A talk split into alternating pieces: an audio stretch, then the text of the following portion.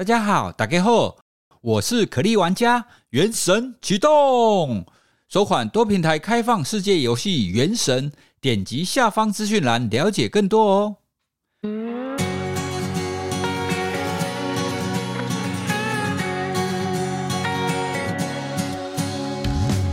各位听众朋友，大家好，欢迎收听法克刑法聊天室，我是宇哲，我是志豪。哎，我们从小到大经历了家庭。学校，甚至我们出社会以后，其实我们在小的时候都会需要有师长或者是有父母亲来对我们加以有一点点，我们叫他管教。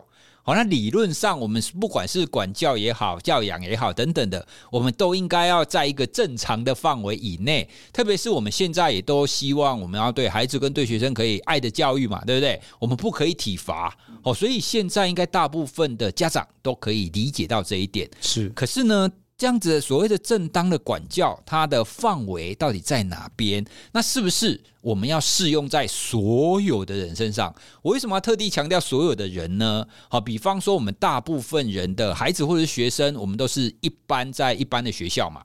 那理论上，正当管教应该也要在所谓的特教学校里面是才合理嘛？对不对？好，可是呢，我们就有曾经发生过一个在特教学校当中，然后呢，老师对于学生他有一些他自己声称是正当管教。不过呢，我们先来跟大家描述一两件，大家可以想一下，这正当吗？老师强迫学生要吃辣椒，要求体验呢？对，宇哲，我请你味觉体验一下，可不可以轻一点味觉感官体验？叫学生头戴着尿布去示众给大家看，对，这合理吗？哈，听众朋友啊，那这个到底我们可以说它是一个正当的管教吗？那在特殊生，然后跟或我们是或者是我们一般生，他的管教的标准应该要是不一样的吗？到底为什么在特教学校或特教的这样子的一个区域当中？好像比较容易出现这种事诶、欸，像前几年无声那部电影也是啊，对，对无声啊，或者是韩国的熔炉了。对，那其实宇哲提出来一个非常难的问题啊，有关于管教这件事情，我认为不管在家庭的范畴，或者是在学校的范畴里面，都是非常艰难的议题。为什么？因为第一个哈，确实多半大家认为会需要加引号管教的对象，都是身心尚未真成熟的未成年人。嗯，第二个，很多时候可能从小学五年级，或者也就是呃早一点的话，在女生从十岁开始，她进入前青春期，经历荷尔蒙风暴，会出现非常多不同的想法，或者同才的压力等等，所以他们的表现很多时候会让我们成年人在跟他们沟通的时候，觉得说哦，怎么不太好沟通哈？怎么好像期待有差别？怎么会是这样的反应？出现种种呃期待上的落差，所以管教很难。但是刚刚宇哲也提出了，就是说，哎，两个例子嘛，哈，管教的太样，到底什么叫做正当管教，什么叫不当管教？有趣的观观点是这样哈，呃，有一些人会坚持说呢，哎，民法上面父母对于子女就是有惩戒权，啊，事实上是有这一条，对，哈，父母亲对子女是有惩戒权这件事情，所以很多人就用这一条拿来说，所以我。体罚他，所以我管教他，所以我的修理啊，我的骂，我的罚卡，我的罚跪，我的跌啊，我打他，这个是正当的管教权。问题是，这个大概是十五年前的讲法哈。现在虽然说有这一条，还是在民法上还是有这一条，但我们的管教其实指的是什么呢？指的是在管的部分指的是管理啊，教的部分指的是教育教导。那我们现在指的管教都是怎么样？以引导、诱导的方式给他一个架构，而不是以人性尊严羞辱或贬低的方式来进行所谓的控制手段。对对，所以在这个架构底下，我就举个例子，刚刚宇哲提到说，哎，那我叫学生吃辣椒算不算管教？或者体验啊？照这样讲，我是不是可以请他体验吃氰酸钾呢？啊，哎，名侦探柯南嘛，对不对？哈。另外一个就是说，我我觉得你这个事情做坏了、做糟了，或者我认为说你这个怎么可以打同学或偷同学的东西呢？来，你给我头戴尿布，你不支持我就教你支持，头戴尿布到中庭走，走给大家看啊，说啊我不知道羞耻啊，像这样的情况之外，我也遇过非常多的事件。那我也不知道，有些检察官坚持说这叫正当管教，所以他不起诉。比如，例如说罚写。罚写好像在学校也会遇到罚写，然后复利复利计算啊，就是说单纯就是一直罚写，可能一件事情罚写上百遍，没写完就加倍，一直滚到上千遍。所以当一个孩子可能就是说，哎，我一天晚上一千次写不完嘛，到隔天早上交不出来，再滚加倍。所以每天写到三四点，写一个礼拜之后在课堂上倒下去，这个是正当管教吗？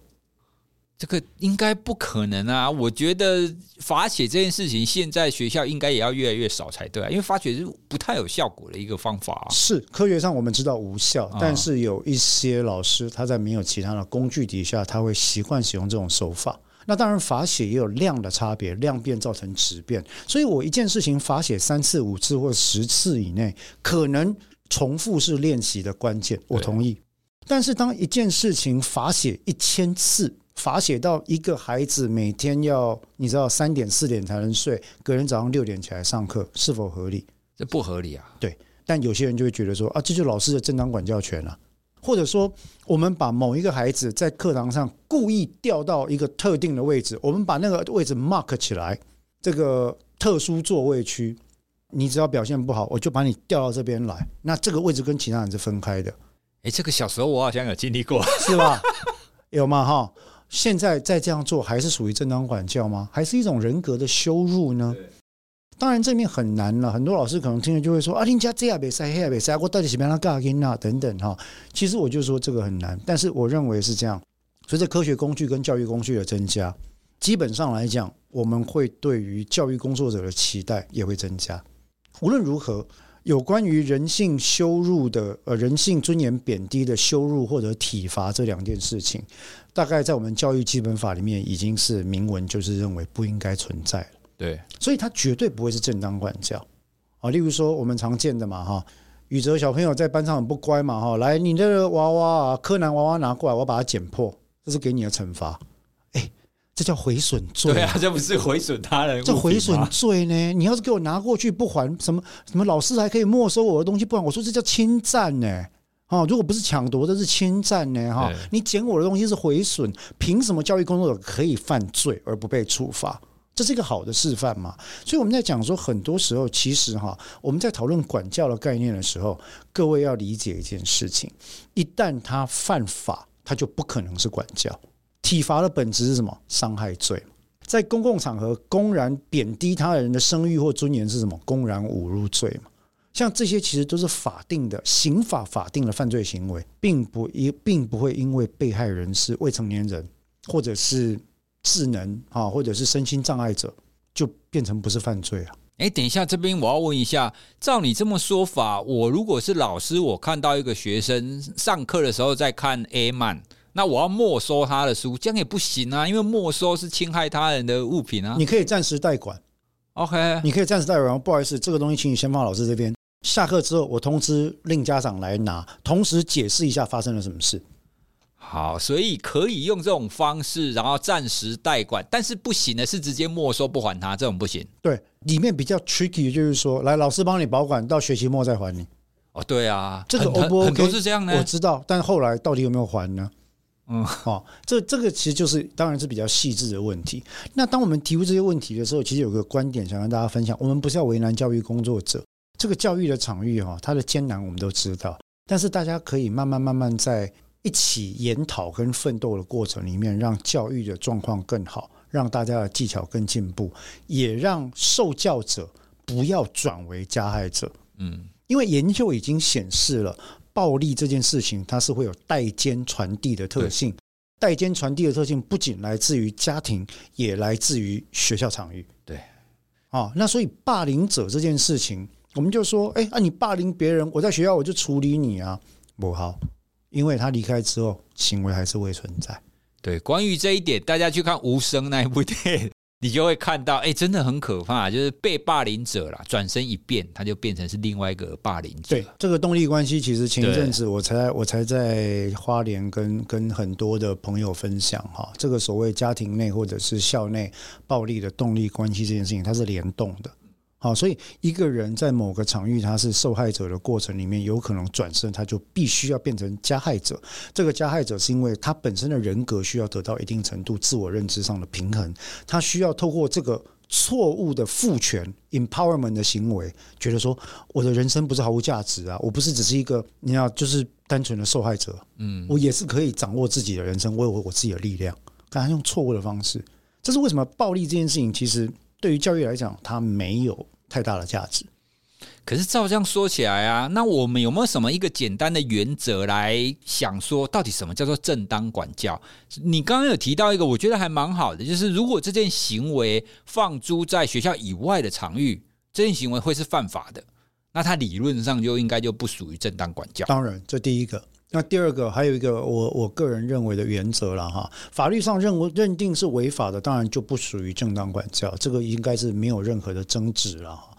第二个原则是什么呢？当你需要进行惩罚的时候，要注意到惩罚的比例、惩罚的速度，速度很重要。在心理学的实验上来讲，负面增强来得快，比负面增强的强度高要更有用。嗯，所以呢，immediate response，他一旦做错一个行为，立刻处罚。这个处罚之前解释你为什么处罚，处罚之后呢，让他立刻去体验到这个处罚的内容。好，这是这是心理学、行为科学的一个原则。对，第三个重点，我觉得更重要是什么呢？基本权不得剥夺，可以剥夺的是特权。这个这个在我们家或者我我建议的所有的呃管教太阳里面，我都会强调这件事情。什么叫基本权不得剥夺呢？未成年人的吃饭、睡觉、上厕所啊、穿衣服、受到医疗照护，然后娱乐、发呆。这些哦，体育这些都是他的基本权。嗯，你不能说进入房间不不要不要吃饭，或者是学生说不准下课，给我继续罚写，你给我继续站着，嗯，哦，然后不准吃饭，不准上厕所，让他尿出来，或者我不准你穿衣服，这个基本上都不是管教，这是犯这是犯罪，哦，这是强制罪，或者是公然侮辱罪，或者是我们讲二百八十六条的凌虐未成年罪。不管怎么讲，基本权不得剥夺。包括表意权在内，你们跟他讲说，你老点点哦，你让人无依无主，你恭维你别来爬哦，嗯，好，那这个就是侵害他表意权的行为。哎，可是等一下，那在这边我又要替老师说个话。可是有的时候，如果真的学生在下面，我在上课，他们吵半天，然后而且他们还故意干扰我上课，嗯，那这个时候我没有办法叫他安静吗？当然可以，这是完全不一样的情况。在学校自治的观点底下，学校自治跟关班级自治的观点底下，老师作为老师就跟法庭上的审判长一样嘛，作为一个场域的主要指挥、监督跟照护者，他当然有权利也有义务要维持班级秩序。为什么？因为表意权是每一个小朋友都有，包括受教权。所以，当一群少数人在滥用表意权，侵害到其他的权利的时候，老师当然要出来讲话。哦，哎，这这个完全没有问题。我们刚刚讲的是一对一的管教的状况。我刚刚的那个重点在于说，基本权不得剥夺，可以剥夺或禁止或限制的是什么？是特权。特权是什么？不准打 Switch，嗯，不，不能看课外书之类的。哎，不能看漫画，不能看动漫，不能看你喜欢的直播主，不能吃糖果。哎，糖果这种东西就不要吃了。好，那我想这个所谓的特权这些事情，我们应该分得出来什么是基本权，什么是特权了。特权的限制作为惩罚这件事情，它是有意义的，那它是有意义的。所以我们在厘清了所谓管教的概念之后，就回来讲一件事情啊，在台湾很多时候，我们因为教育工作。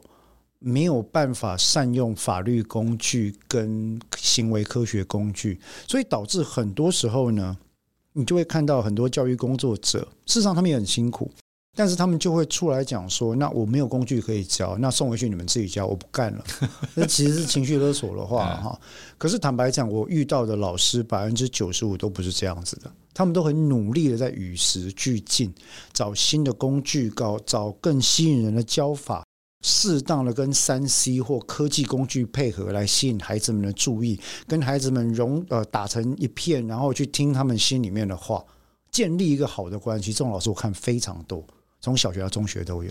好，但是一般的校园是如此，可是有特殊的校园环境怎么办呢？台湾有一个很特别的地方叫什么？特教体系。所谓的特殊教育这件事情啊，本质上非常难。一般我们讨论到特殊教育，指的就是说可能有身心障碍，对，或者是有智能障碍的情况。好，那传统上，我们在特教理论里面讨论到特殊教育的时候，最后最崇高的理想，当然是我们希望所有身心障碍的未成年人们，他都可以回归到如同社会一般，进入一个融合式、共融式的处境。为什么？很简单嘛，老是把他 single out，然后把他关在一个特殊环境里面，那他终有一天还是要回归社会啊。对啊，那你不给他社会的技能。对不对？你怎么期待他之后可以跟大家相处的好？好，那这个我想是显而易见的，跟我们讨论呃精神疾患是一样的道理，或者是受刑人哦是一样的道理。就你要把他社会化这件事情，如果你要他社会化，你就要给他社会化的工具跟技术啊技能这些事。但在那之前，我觉得我们台湾对于我们台湾的特教体系，有时候会有一点走得太太变得像福利政策化。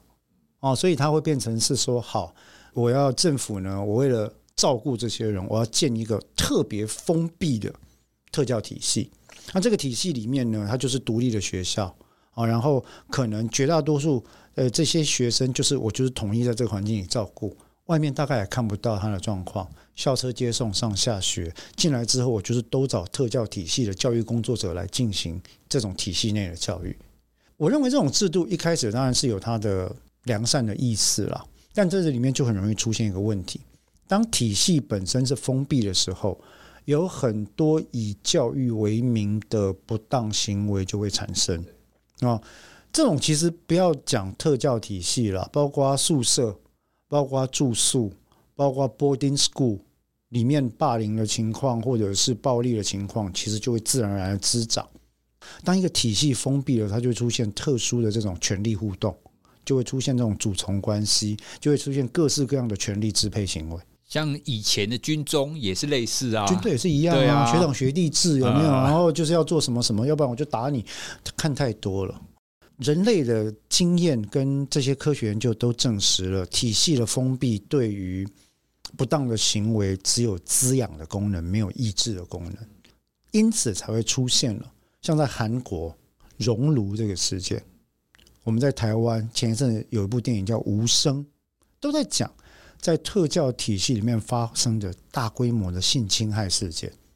为什么？因为这些孩子他没法表达嘛，不管他是呃所谓的身心障碍，或者是智能的障碍，他就是弱者。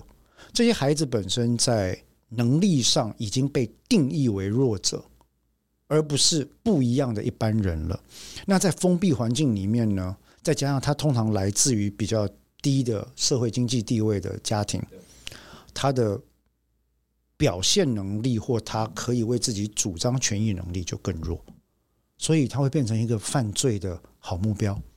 那这个犯罪，我也不认为这些教育工作者一开始就打算对他们犯罪，可是很多时候在做了这么多年。枯燥的、同样的、日复一日相同的、很很 routine 的工作之后，他会觉得说：“我就这样教有效啊，对不对？我就是要支配你啊，反正照我意思做对，我是为你好嘛。”慢慢慢，他就会把背后为什么要这样做这个醒思给拿掉。所以很多时候你会发现哦，当这些特殊体系的教育工作者被发现他所实施的行为实际上是犯罪的时候，他会振振有词的为自己辩护。我哪有错？我教了十年都是这样教啊！我是为了小孩好啊！你知道他们有多难教吗？你知道小孩平常表现有多坏吗？你知道他在我面前干，在你面前是完全不同两个人吗？Trust me，作为心理学家，我都知道。问题是，你之所以是教育工作者，就是因为你背负着不一样的枷锁跟重量。对啊，好，那所以。我当然意思不是说不开心不要干这种话，这个没有意义嘛哈。我的重点是说，我们要做这件事情，我们就尽可能做好。那你需要的资源跟支援，当然我们应该要给你。但是加害这件事，它从来就不是一个好的教育手段，所以才会讨论到说，接下来要讨论这个事件，就是你知道，其实除了像无声啊哈，呃或者熔炉之外。在特教学校也出现过，对于单一的特教生，我相信不止单一了，但被爆出来的，对于单一的特教生进行系统性，在一段期间进行系统性的疑似凌虐的这种行为手段，比如你刚刚提到的哈，对同一个人哦，我做以下的几件事。你刚刚提到我喂你吃辣椒啊，因为很辣啊，所以解便的时候肛门会痛嘛。这个吃辣椒的学生是轻度智能障碍嘛？啊，当然就会跟家人抱怨或哭诉，然后父亲就发现说：“哎，怎么排出来有辣椒嘞？”然后才去问学校。好，然后例如说呢，叫你带尿布嘛，啊，例如说呢，你喜欢的这个皮卡丘玩偶拿来，让大家作为几点的奖品。为什么呢？因为你言行不当。好，啊，例如说呢，你喜欢的这些收集的这些卡片或布偶拿来，我把它剪破，叫你把它剪破。自己教叫叫他自己剪，对，我叫你自己把它剪坏，然后把它连成，把它我们要拿来做成一个什么东西送给别人当奖品，我们给乖的小朋友当奖品，然后把你的早餐丢掉。吃午饭的时候，我叫你大家大家都爱吃午饭嘛哈，我叫你罚站，没写完功课写完，然后我说为了让你好呢，我把你绑在这个这个这个跑步机上，绑在跑步机上这很危险，就是说双手给你固定住嘛，对啊，对不对哈？我当然我不会，我不用开很快啊，你给我跑一个小时就好。为什么你太棒了啦？这样不行。好，以上这些行为，宇哲，你认为是正当管教吗？当然不正当啊！我觉得这个说是正当，实在要偏非常远诶，这个非常的夸张。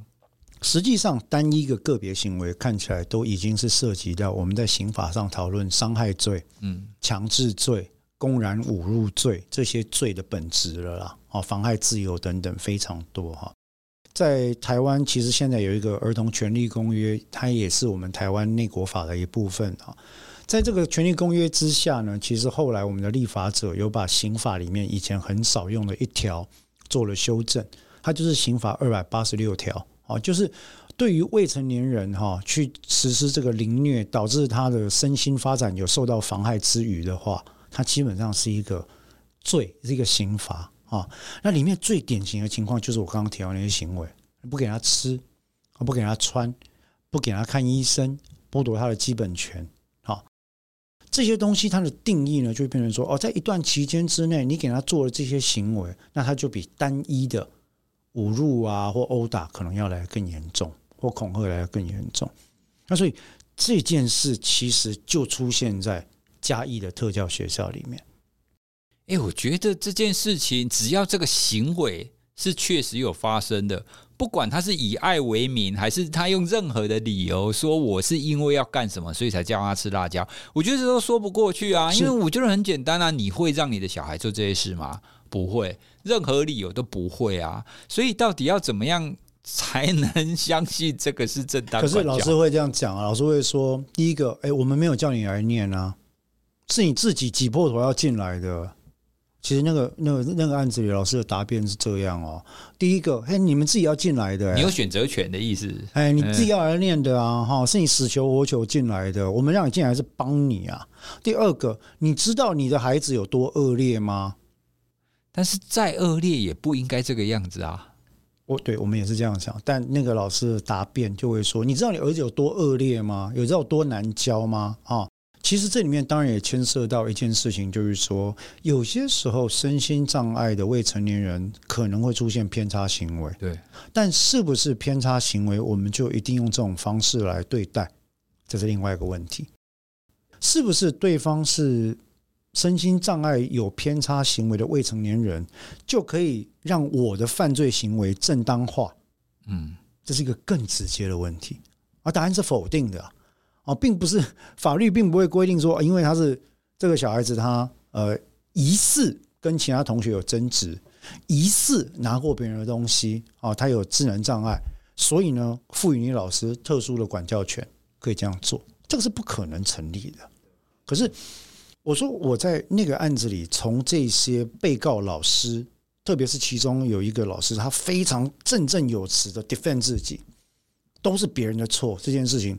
我我很少开庭开到那么愤怒的，都是别人的错。等一下，那他觉得到底是谁的错？是那个被他体罚的、被他管教的学生的错吗？对啊，哎、欸，学生被他管教、欸，哎，怎么可能会是他的错？就就因为他表现不好啊，他啊，他拿别的同学的东西啊，他塑形不良啊，他教不听啊，怎么讲都讲不动啊。哎、欸，我可不可以问一下，会有这样子？就你的经验啊，会有这样子的想法的人？是不是通常在这个封封闭体系底下已经很长一段时间了？我我认为哈，呃，应该是已经一段时间，而且感受到相当的挫折感。我甚至会怀疑，当初可能对自己的工作或志趣期待越高的人，在受到挫折之后，他转变黑化的程度可能就越高。嗯，这是我的怀疑啦。他可能一刚开始满满腹的理想，他觉得他可以怎么样怎么样怎么样，可是可能在这个工作的过程当中，发现呀资源又不够，其他地方就整个系统性给我的那些 empower 也不足，都不足，所以我只好用这种最可能是最下下策的方法。对，那到最后，他为了要不断的去 justify 他自己的做法啊，因为这是我们所谓的认知失调的情况嘛。我觉得我是好人啊，为什么你们觉得我做的是坏事？很多人这样，对不对？对，我明明就是好人呐，哈，为什么你觉得我是坏人？好，那认知失调其实就是说，一个人没办法去 reconcile 他本身的思想方式跟他的所作所为，也就是说一套做一套。白话讲。哦，那他他需要想办法找到调和嘛，所以他就会出现一个解释，就是会这样做都是你们逼我的，会这样做都是你不好，我是被逼的。如果不是为了你好，我不会这样做。其他的同学我就不会这样罚他啊。对，所以宇哲你会看到有很多的不当管教的家长、不当管教的老师、师长，或者是军中的权力关系会出现这样的思考方式：你不要那么烂，我就不会动手打你。哦，你不要偷别人东西，我就不会叫你带尿布。这种情况，但实际上这个思考方式是一种认知失调。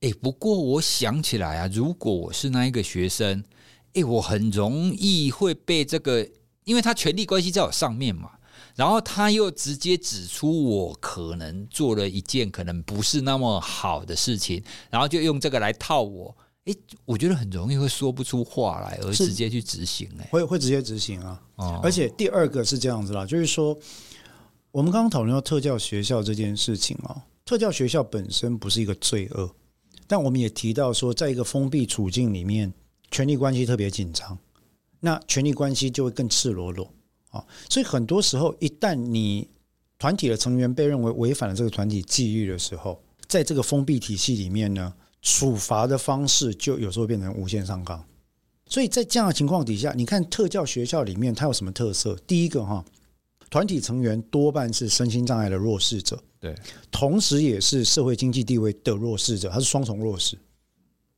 第二个，管教他的人，也就是权力支配者，是具有高度的学识跟权力地位的人，嗯，同时这些人也是纪律的守护者。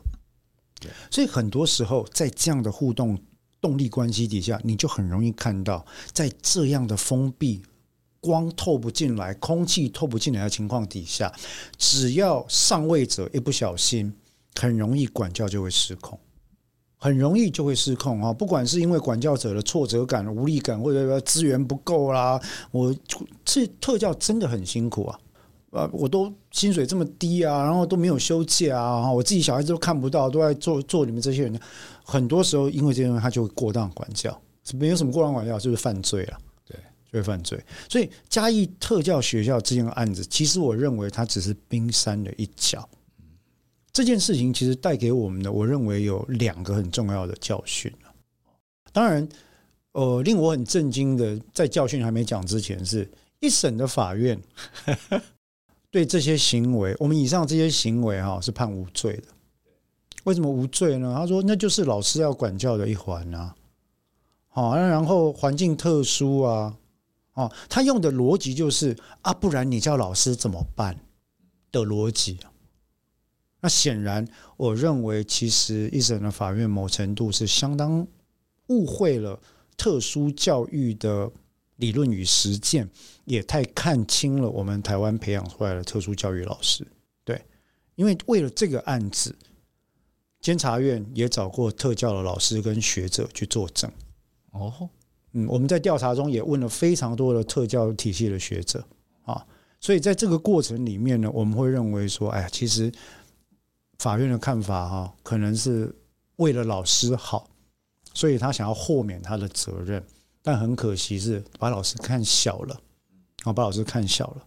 那这个案子现在进到二审，那所以我们就要再看说，二审法院能不能在这种情况底下，去把这些，因为这些行为存在是没有争议的哦。我要先讲一个前提，当事人有承认，他只是说那个是管教，那个不是什么体罚凌虐这件事情。但是我们就要看说，二审里面法院能不能接受我们的看法，以及特教关系的本质，去体会到一件事：当在一个封闭的权力环境里面。支配者跟被支配者的权力差距跟知识差距如此巨大的时候，这种所谓维持纪律的管教手段，当他越过线的时候，会不会构成犯罪？这就是我们希望二审法院仔细去探讨的问题。对啊，因为就我自己想象起来，我完全没有办法理解。为什么会把它当成是一个正当的？就算其实我也承认，他在特教那是一个相对是特殊的一个一个学习的场域，然后确实他也资源不足，确实也都很辛苦，确实。但我觉得这一切都不构成他可以这么做的一个原因。对，对，而且我只要想到他的父母送他的小孩去这个地方，结果获得这样子的一个对待，哦。其实坦白讲啊，这个案件哈，呃，就算今天法院依照我们跟检察官所请求的，我们遇到一个很好的检察官哈，他真的是专心的聆听，我们做了非常多的沟通，他甚至为了我们，呃，也愿意去变更起诉的罪名。我们真的觉得有时候身在宫门好修行，你遇到好人，他就是很愿意去聆听这些事情。我们沟通过之后，后来就是。呃，开始做了很多的啊策略的调整，这样。那做了这一些，其实坦白说，也只是为了安慰那个父亲跟那个被害者本人啊。因为对于那个爸爸来讲，他的状况就是说，他只希望小孩子好好的。对啊，他的要求就是说，他如果真的有不好的行为的话，合理的处罚，我觉得当然大部分家长都可以接受，但可不可以不要用这些方式？这个会对孩子心理造成莫大的阴影呢。对。那包括说我们在案子里面传了很多证人啊，证人来，然后包括证人怎么确信他确实受到体罚这些事情，我们听听听到最后，那那父亲就在旁边，就是就是含着眼泪，因为有些事情他之前并不知道。哇，哦，所以我才讲一个事情，就是说教育这件事情很难哦，但是本来就没有简单的了。对啊，嘿。那在特教里面，我们怎么样去看待这个事情？特教的存在有没有必要？特教的未来怎么做？我们如何让光线洒进特教体系？我觉得这是另外很严、很很重要的问题了。对，我本来在前几年看完《无声》那部电影的时候，我想说，哎，这下子这个特教体系的问题或制度应该会广被人家知道，它应该会改善吧？完全没有，完全没有进展。我的意思不是没有人在努力，而是说。目前没有可见的进展，理由很简单，因为特教体系它是几乎是一个坚不可破的一个教育概念。好，这个跟我们最后所谓的融合式特教还有相当的距离。对啦，其实也确实没有那么容易啦，因为毕竟这个制度跟这个执行方法，它已经持续了这么久了，而且里面的人人事物可能都是持续十几年的。你突然叫他说：“哎，我要做很大的调整”，他们可能也不容易啦。对，但我们只是希望透过这个例子来告诉大家说，其实教育这件事情需要老师、校方。亲属跟社会的共同努力，对。那有些时候不是你把一个人打成行为偏差或身心障碍，就是可以对他做任何事情要做的借口。对，这个这个真的是很难了。听众朋友，你听到这边可能会跟我们一样，心情有点沉重 哦。不过呢，我们还是想要呈现我们台湾现在的一些情况，特别是这一些比较阴暗角落哦，我们一般比较不知道的情况。如果大家都可以对这一些弱势的情况多多一点的了解，那或许我们越来越多人知道，那整个会有会可以有一点 push 我们整个的制度，然后慢慢的一个调整。对，那这也只是我们节目可以做的微小的贡献之一。对啊，就好像我们接这个案子，其实到最后，就算二审的法院照我们所请求的哈，判了二百八十六条的这个凌虐未成人未成年人妨碍身心发育罪，那其实呢，被告的处罚也没有到多重。但为什么我们坚持这样做？只是希望说，send 一个 message 给给所有的教育工作者，就是说，我们有机会好好教，对，可以不要用这样的方式。然后也希望法院可以正视到身心障碍者在这个体系里面他的权利不对等的关系特别的严重，他的地位特别的受到支配这件事情。好，那今天呢，跟大家分享这个嘉义特教学校这样子的一个不正当管教的一个案子。那希望大家可以多对这样子的一个弱势可以有多一点的了解。那关于今天的内容呢，如果大家有什么想要了解的，或者是想要跟我们回馈的，都欢迎大家可以传讯息给我们。那我们也会把你的意见或者你的建议再转给志豪律师哦。好，那我们今天就跟大家聊到这边喽，谢谢大家，拜。拜拜。